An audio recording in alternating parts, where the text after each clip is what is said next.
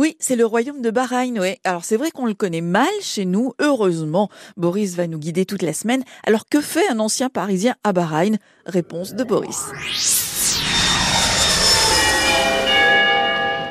Alors, l'ancien parisien à Bahreïn, il voyage beaucoup, il est passionné par transport et il a eu l'opportunité euh, de travailler pour une grande compagnie euh, de fret express et qui lui a offert un job euh, au Moyen-Orient et basé à Bahreïn. Donc, c'était une opportunité unique. D'accord. Et vous êtes là depuis combien de temps alors? Pour de vrai, j'allais dire. Pour de vrai, ça fait sept ans. Donc ça fait 20 ans que je connais Bahreïn, mais ça fait 7 ans que j'y vis. D'accord. Est-ce que c'est facile de s'installer quand on arrive? Alors oui, c'est très facile euh, parce qu'il y a une offre de logement très importante et, et les choses se font très rapidement à, à Bahreïn puisque alors après ça dépend dans quelle société vous travaillez, quels sont tous les éléments qui sont derrière, mais généralement ça va très vite et vous pouvez emménager rapidement et voilà. On a le sentiment que c'est une ville, c'est un pays euh, assez récent, j'allais dire, ou en tout cas euh, vers qui toutes les attentions se portent.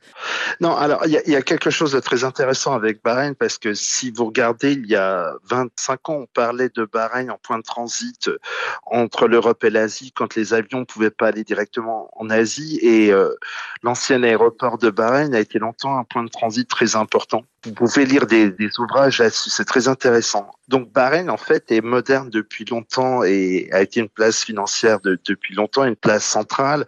Alors on en parle parce que c'est un peu aussi euh, exotique. C'est la petite île. Hein, c'est même à côté de Qatar, c'est plus petit. Donc Qatar, c'est déjà c'est déjà petit et c'est encore plus petit. Mais euh, c'est assez exotique, oui.